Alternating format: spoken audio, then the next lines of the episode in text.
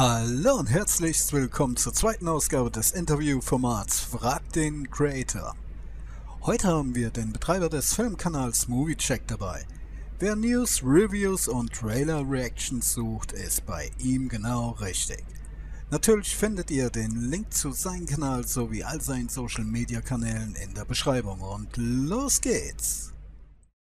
Und unsere erste Frage ist, wer ist MovieCheck? Wer oder was ist MovieCheck? Hm. Das ist eine relativ schnell zu beantwortende Frage. MovieCheck, das bin ich.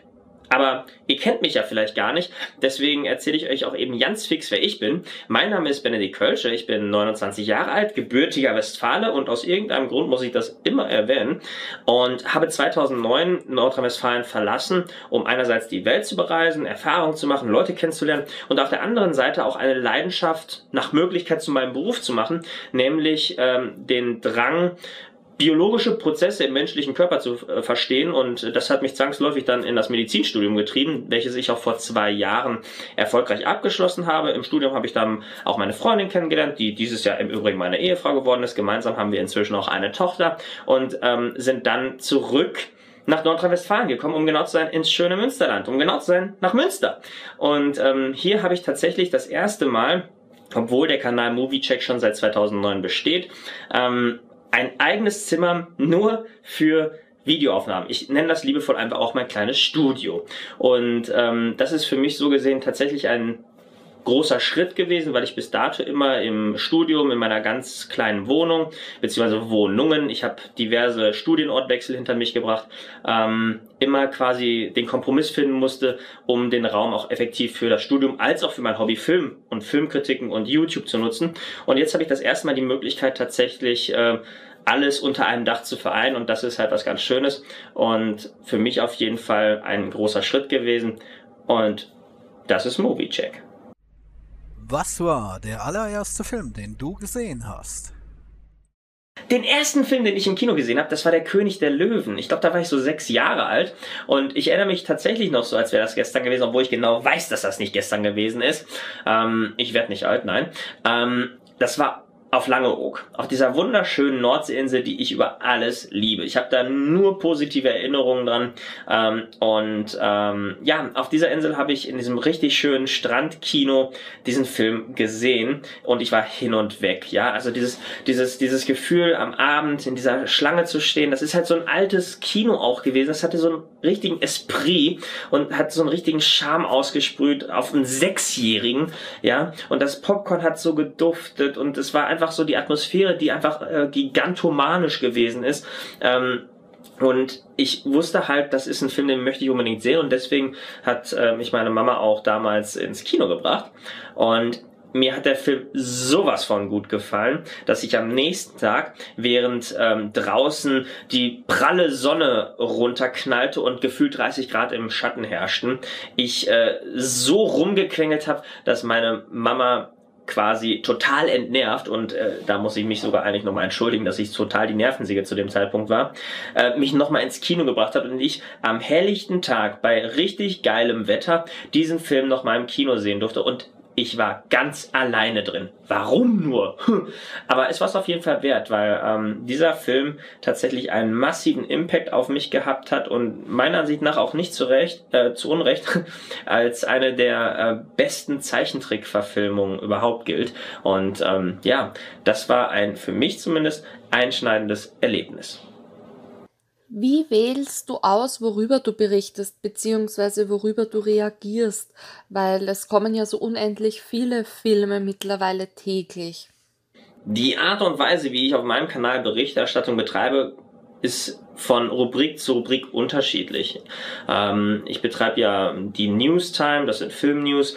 Ich mache Trailer Reactions, Filmkritiken, äh, Special Videos und allerlei anderen Kram. Und ähm, diesbezüglich äh, ist jede Rubrik, jede einzelne Kategorie, jede einzelne Thematik, die ich anspreche, natürlich auch mal mehr, mal weniger oder manchmal vielleicht auch dann sogar eben in Bezug zum Beispiel auf Filmkritiken gar nicht von meinem persönlichen Eindruck gefärbt. Filmnews sind bei mir tatsächlich gefärbt, indem ich nämlich tatsächlich primär darüber berichte, was mich persönlich auch am meisten interessiert und wo ich mich auch auskenne und dementsprechend auch mit ein bisschen ähm, Hintergrundwissen darüber auch frei und locker und entspannt berichten kann. Ähm, ich versuche natürlich auch zwischendurch äh, Film-News letzten Endes zu streuen, ähm, die abseits und außerhalb meiner Bubble, meiner eigenen News-Bubble liegen. Also bei mir geht's jetzt nicht immer nur um Marvel und Star Wars. Ich berichte auch ähm, in äh, einzelnen Newstime-Episoden über Themen, über die ich sonst ähm, nicht so in der Frequenz berichten würde eben weil es auch Filmnews sind. Und äh, da kann ich eigentlich wirklich sagen, alles, was mich persönlich anspricht, ähm, auch abseits von dem MCU oder auch von Star Wars oder Jurassic Park oder Indiana Jones oder was auch immer, all das, was mich tatsächlich anspricht, wird entsprechend hoch priorisiert und daraus mache ich dann auch eine Film-News und ein eigenes Video dann auch. Ähm, anders sieht es beispielsweise bei den Trailer Reactions aus. Da versuche ich tatsächlich nach Möglichkeit hinterherzukommen und jeden Trailer, der erscheint, tatsächlich auch dann auf meinem Kanal anzubieten in Form einer Trailer Reaction. Ähm, da gibt's also meiner Ansicht nach zumindest keine wirkliche Färbung, wenn es darum geht, auszuwählen, welchen Trailer ich jetzt mir anschaue, gemeinsam mit den Zuschauern, die meine Trailer-Reactions gucken. Wo es natürlich dann schon eine Färbung gibt, ist dann die eigentliche inhaltliche Auseinandersetzung mit dem Trailer. Ich berichte ja im Vorfeld meiner Trailer-Reaction ähm, über den Inhalt des Filmes, auf den sich der Trailer bezieht. Dann gucken wir gemeinsam den Trailer und dann gibt es so eine Art Nachbesprechung zu dem Trailer und natürlich gebe ich da meine Eindrücke, meine Meinung zu dem Trailer und zu dem Film ab, je weit es eben möglich ist. Ne? Weil ein Trailer ja noch nicht den ganzen Film nach Möglichkeit vorwegnehmen sollte, sondern einfach nur einen groben Eindruck geben sollte, in welche Richtung sich ein Film tendenziell entwickeln könnte. Und da gibt's dann natürlich meine persönliche Meinung, wobei ich da dann auch immer darauf Wert lege, dass es äh, klar ist, dass das meine Meinung ist, dass mich aber eure Meinung, beziehungsweise die Meinung meiner Zuschauer interessiert und ich natürlich dann auch gerne unten in den äh, Kommentaren gerne auch diskutieren würde, über den Trailer, über den Film, über alles Mögliche, was letzten Endes ähm, an Thema in diesem Trailer drin steckt.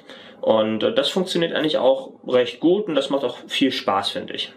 Wo ich versuche wirklich so wenig wie möglich meine eigene Meinung mit reinfließen zu lassen, sondern wo ich tatsächlich auch versuche, objektiv zu bleiben. Das sind tatsächlich die Filmkritiken. Das fällt mir tatsächlich bei manchen Kritiken schwer. Da habe ich dann sozusagen diese Rage-Mode-Kritik, wenn Filme mich richtig, richtig gehend enttäuscht haben. Also das ist dann mein subjektiver Eindruck.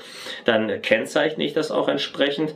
Auf der anderen Seite gibt es äh, bei dem Großteil meiner Filmkritiken eigentlich, würde ich sagen, zumindest keine wirkliche ähm, Wertung. Ich bin natürlich kein professioneller Filmkritiker, deswegen natürlich sind auch Filmkritiken meiner Ansicht nach immer ein bisschen gefärbt.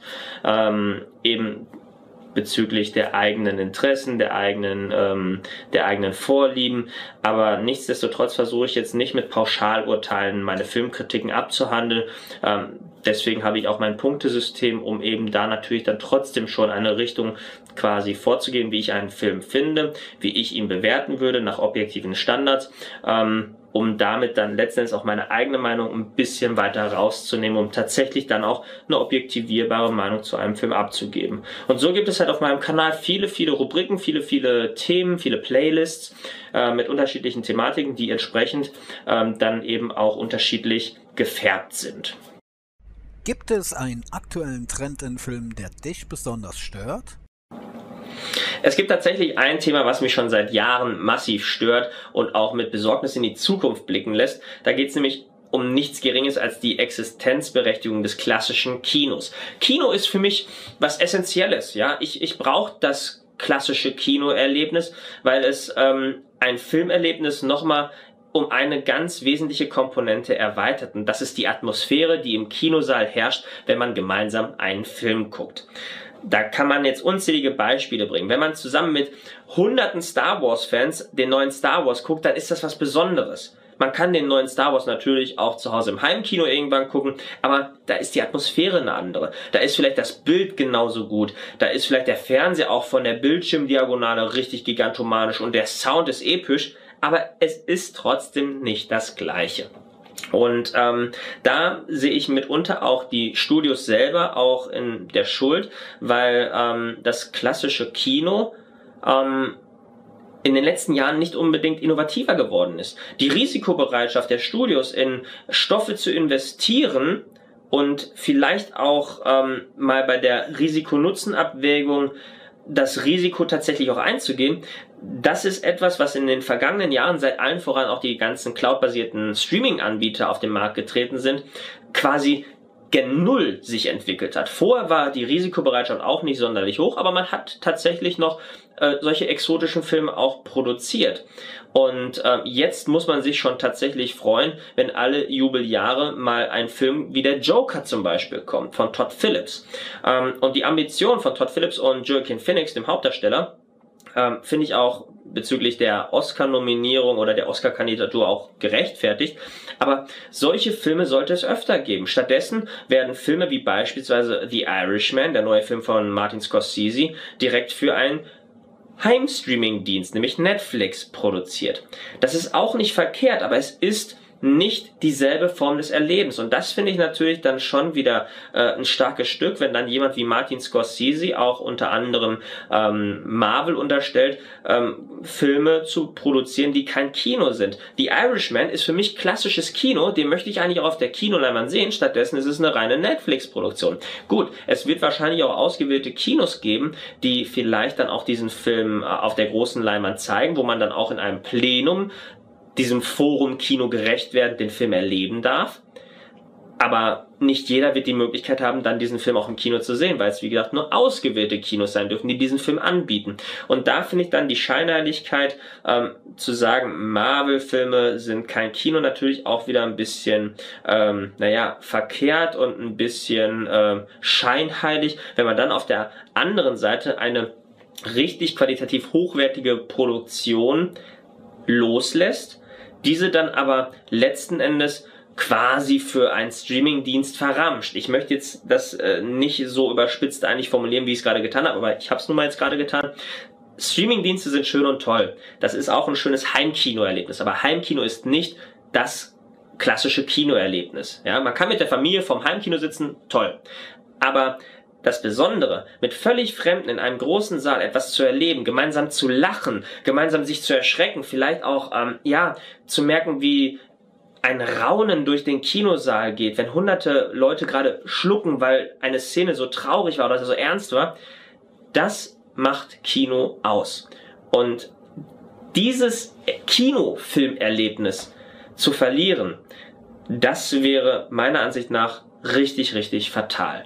Und deswegen bin ich immer ganz vorne dabei, wenn es darum geht, für das klassische Kino auch eine Lanze zu brechen. Aber das reicht nicht. Auch die Studios und die Kinobetreiber selber müssen auch eine gewisse Risikobereitschaft an den Tag legen und eben genau diese Risikobereitschaft, die sehe ich einfach aktuell nicht. Und das ist etwas, was mich massiv stört.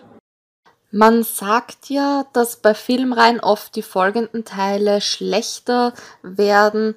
Äh, hast du Filmreihen, wo du sagst, die bleiben gut?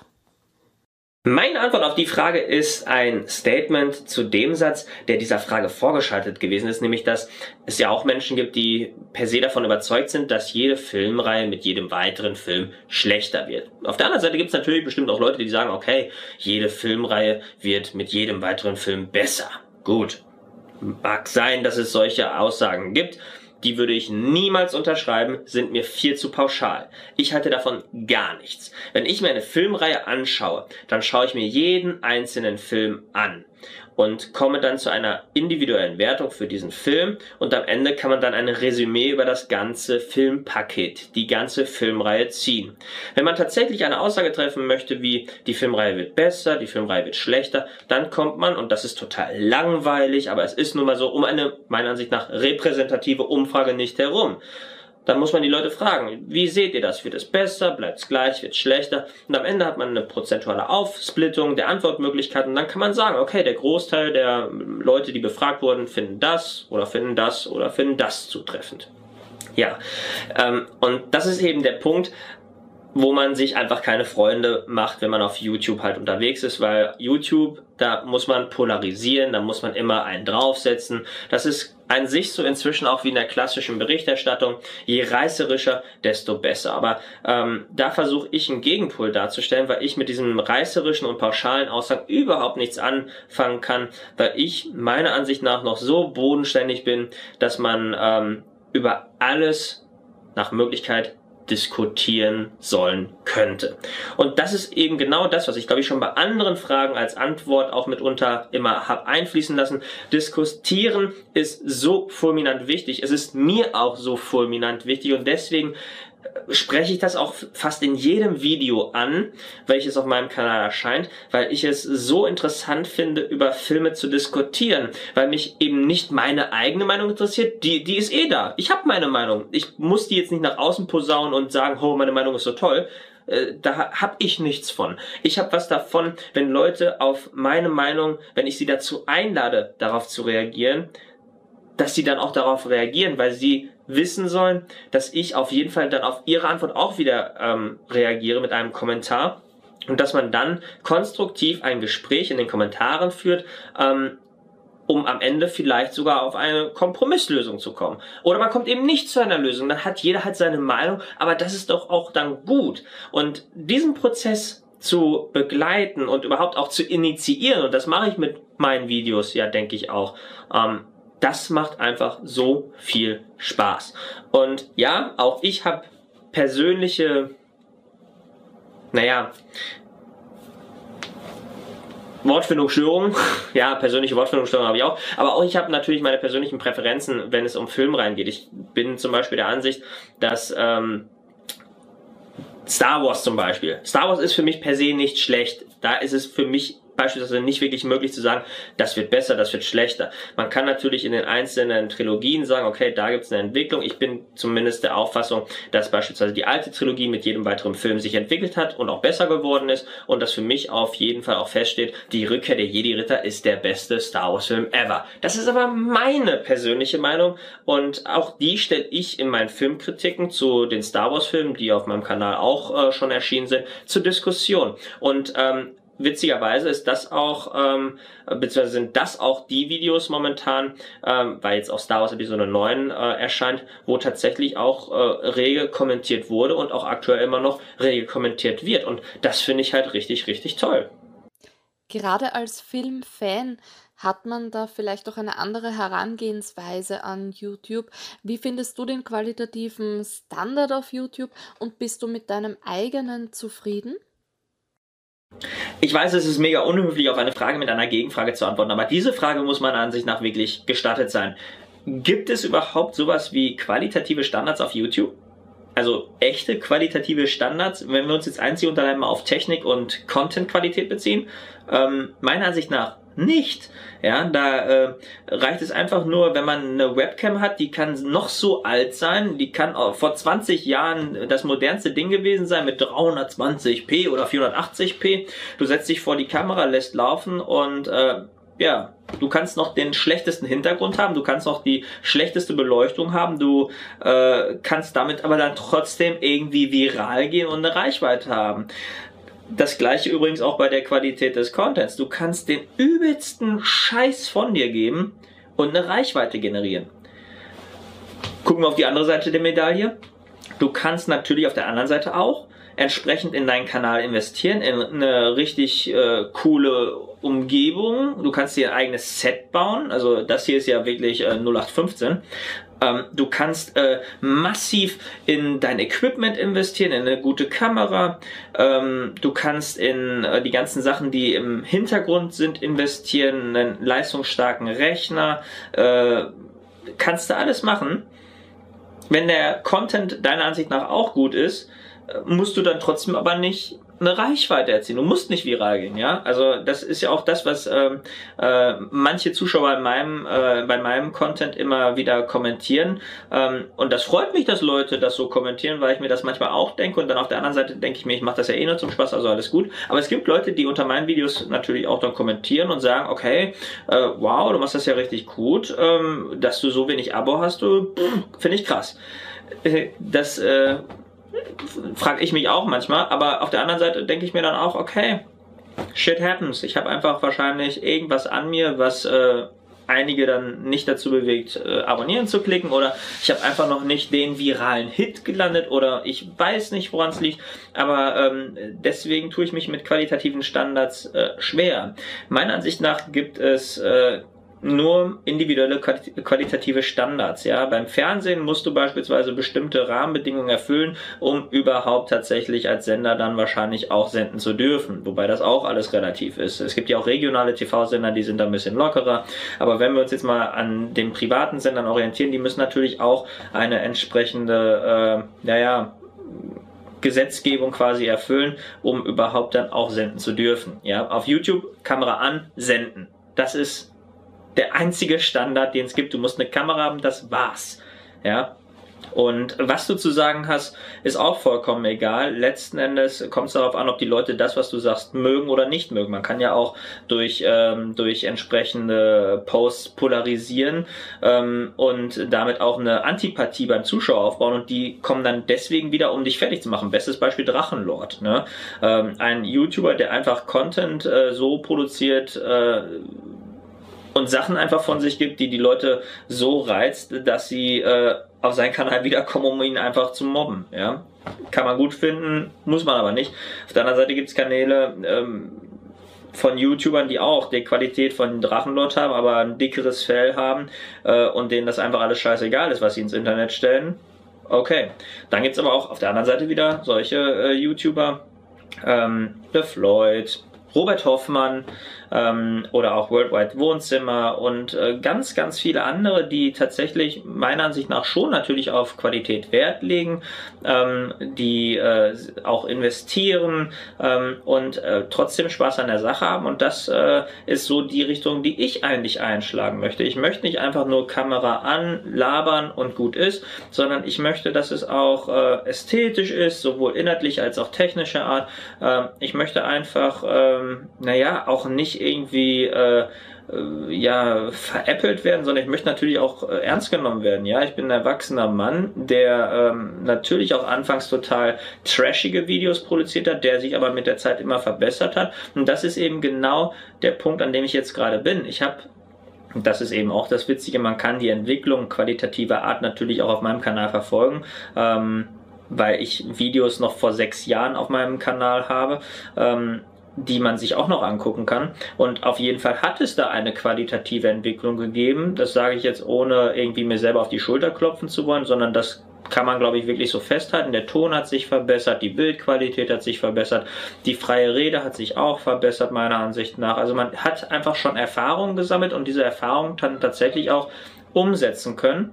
Und ähm, auch festigen können. Und das ist ja eben das, worauf es ankommt. Das, was es aber noch viel wichtiger macht, aus Erfahrung tatsächlich auch zu lernen, ist, weiter Erfahrung zu machen, weiter äh, nach vorne zu gehen, neue Techniken auszuprobieren und dann seinen eigenen qualitativen Standard nach Möglichkeit auch nach oben zu verändern. Und das ist genau mein Weg, den ich gehe, Step for Step, nach Möglichkeit investieren, sich selber verbessern und ähm, dann nach Möglichkeit irgendwann da sein, wo andere vielleicht jetzt schon sind. Und ähm, ja, ich halte mich da auch nicht an Abozahlen, sondern ich habe einfach Spaß dran und ähm, habe einfach Bock, Qualität zu liefern und hoffe, dass ich das auch noch in den nächsten Jahren verbessern kann, weil ich weiß auch, mein Kanal hat noch deutlich Luft nach oben und ich weiß, an welchen Stellschrauben ich drehen muss. Ich weiß, wo ich persönlich auf jeden Fall noch ähm, selber an meinem Kanal Kritikpunkte sehe und ähm, die werden dann peu à peu ausgemerzt weil ich es einfach nicht haben kann, einfach nur die Kamera anzuschalten oder irgendeinen Stuff runterzulabern oder irgendeinen Scheiß zu machen, sondern da ist mein Anspruch schon etwas höher, den ich an mich selbst und an die Qualität, die ich liefern möchte, hege. Ja, das ist meine Antwort. Wer ist dein größtes Vorbild und warum?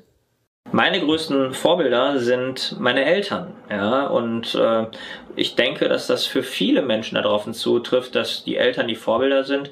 Äh, in, in meinem Fall ist das auf jeden Fall so. Ne? Ähm, das liegt nicht zuletzt daran, dass die beiden halt, äh, während sie Vollzeit gearbeitet haben und auch immer noch arbeiten, immer zur Stelle waren, wenn bei uns Kindern, also bei mir und äh, meinen Geschwistern, irgendwas, irgendwas war, ähm, gleichzeitig auch versucht haben, uns alles zu ermöglichen, ähm, auf der anderen Seite uns aber auch immer gefordert haben und uns somit auch Erfahrung und Werte mitgegeben haben, die uns zu den Menschen gemacht haben, die wir heute sind. Und wir stehen heute alle auf äh, eigenen Beinen ähm, und ähm, ja, wenn aber irgendwas ist, sind sie auch trotzdem heute, wo wir selber Erwachsene sind, immer zur Stelle und äh, immer immer da. Ja, und das obwohl so viel äh, an Arbeit immer noch da ist, ähm, nehmen sie sich immer sofort die Zeit und äh, springen einem zur Seite. Und ähm, wie gesagt, das ist etwas, äh, was, glaube ich, äh,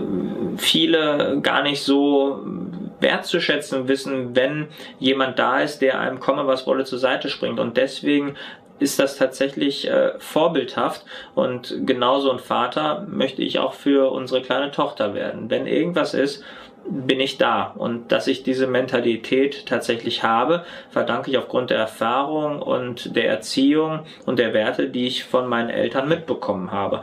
Und ähm, ja, dementsprechend, äh, ich sagte es schon, glaube ich, in den letzten Fragen immer wieder, äh, mein äh, Anspruch, eine entsprechende Diskussionskultur auf meinem Kanal zu führen, rührt eben auch daher, dass ich entsprechend erzogen worden bin und dementsprechend bin ich einfach massiv dankbar für all das.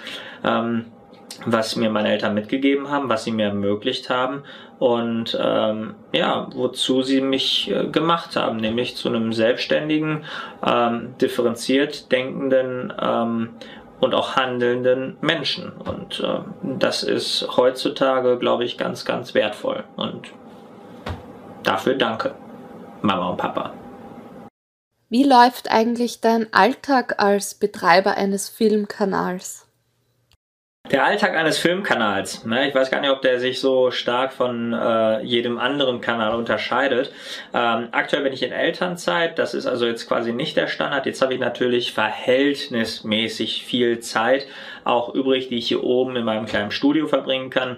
Größtenteils muss ich allerdings sagen, bin ich aber auch mit der Kleinen jetzt einfach unterwegs, weil ich einfach total fanat in sie bin.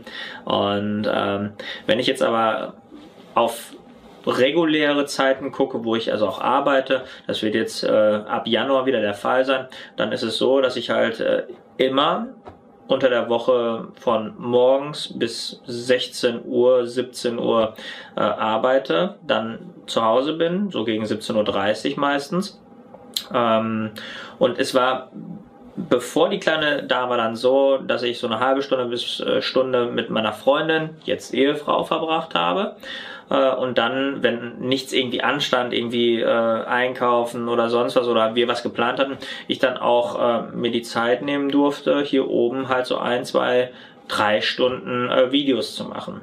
Deswegen bin ich gespannt, wie das dann läuft, ähm, wenn ich jetzt im Januar wieder anfange zu arbeiten, ähm, weil jetzt ja die Kleine auch da ist und äh, ich nicht so ein Assi bin, äh, der sagt, Frau, kümmere dich um Kind. Ne? Also, äh, wie gesagt, so bin ich auch nicht erzogen worden und äh, ich möchte auch mit der kleinen Zeit verbringen. Deswegen bin ich schon total gespannt, ähm, wie äh, sich diese Reise entwickelt. Fakt ist aber auf jeden Fall, dass ich natürlich auch die Mein-Zeit mir nehmen werde und diese dann hier oben verbringen werde ähm, und ähm, auf jeden Fall auch weiter Content bringen werde. Das äh, steht auf jeden Fall klar. Diesen Ausgleich brauche ich auch. Und dieses Hobby äh, ist somit unter ja eigentlich auch nur noch das einzige neben dem Laufen, also dem Joggen gehen, was ich tatsächlich auch habe. Und ich finde, das ist ein großes Hobby, ähm, was nicht selbstverständlich ist, dass ich das ausleben darf. Und diese Zeit ist dementsprechend auch was Besonderes für mich. Und das weiß auch meine Frau. Und äh, das finde ich halt total total stark, dass äh, sie mich dahingehend unterstützt. Gleichzeitig äh, nehme ich mich aber auch jederzeit zurück, wenn sie mal was natürlich für sich machen möchte und äh, sich das quasi dann zeitlich mit dem, was ich machen möchte, überschneidet, um Gottes Willen. Das ist einfach, äh, das ist einfach in, in, einer, in einer Beziehung, in einer, in, in einer Ehe so, in einer Beziehung. Ich bin halt immer noch frisch verheiratet, dementsprechend ist das alles so äh, Neuland. Aber ähm, ja, genau, genauso sieht's halt aus. Also ich denke mal, dass das ab, ab Januar etwas schwieriger werden wird, diesen Alltag ähm, des Betreibens eines Filmkanales sozusagen auch tatsächlich umzusetzen. Aber es könnte zum Beispiel darauf hinauslaufen, dass ich dann tatsächlich vermehrt auch in die Abendstunden gehe und dann halt weniger Filme gucke. Ähm, und dann hier halt oben Videos mache. Ähm, aufs Wochenende kann ich auch nicht immer hoffen, weil ich äh, als Assistenzarzt im stationären äh, Versorgungsbereich natürlich auch Bereitschaftsdienst am Wochenende ab und zu habe, dementsprechend ohnehin für ein, zwei Tage immer ausfalle am Wochenende, äh, wenn ich dann eingeteilt bin. Äh, den einen Tag, weil ich arbeite und den anderen Tag, weil ich dann ausschlafe, weil 24-Stunden-Dienste, die steckt man nicht einfach so weg. Und ja, also wie gesagt, das, das wird spannend und äh, trotzdem freue ich mich auf die Herausforderung. Wird auf jeden Fall cool.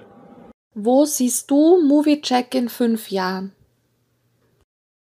Selbsteinschätzung und ich, ganz, ganz schlechte Kombination, wenn ich ehrlich bin. Also, wo sehe ich mich in fünf Jahren? Pff kann ich um ehrlich zu sein keine, keine glaubhafte Aussage zu machen, weil ähm, wenn ich früher aus der Schule von einer Klausur nach Hause gekommen bin und gesagt habe, ja, Klausur ist echt gut gelaufen, war es äh, im schlimmsten Fall eine 5, im besten Fall eine 4 minus. äh, und ich bin echt oft nach Hause gekommen mit der Aussage, ist echt gut gelaufen. Ja, doof. Naja, auf jeden Fall, ähm, ja, wo sehe ich mich abonnententechnisch in fünf Jahren? Keine Ahnung.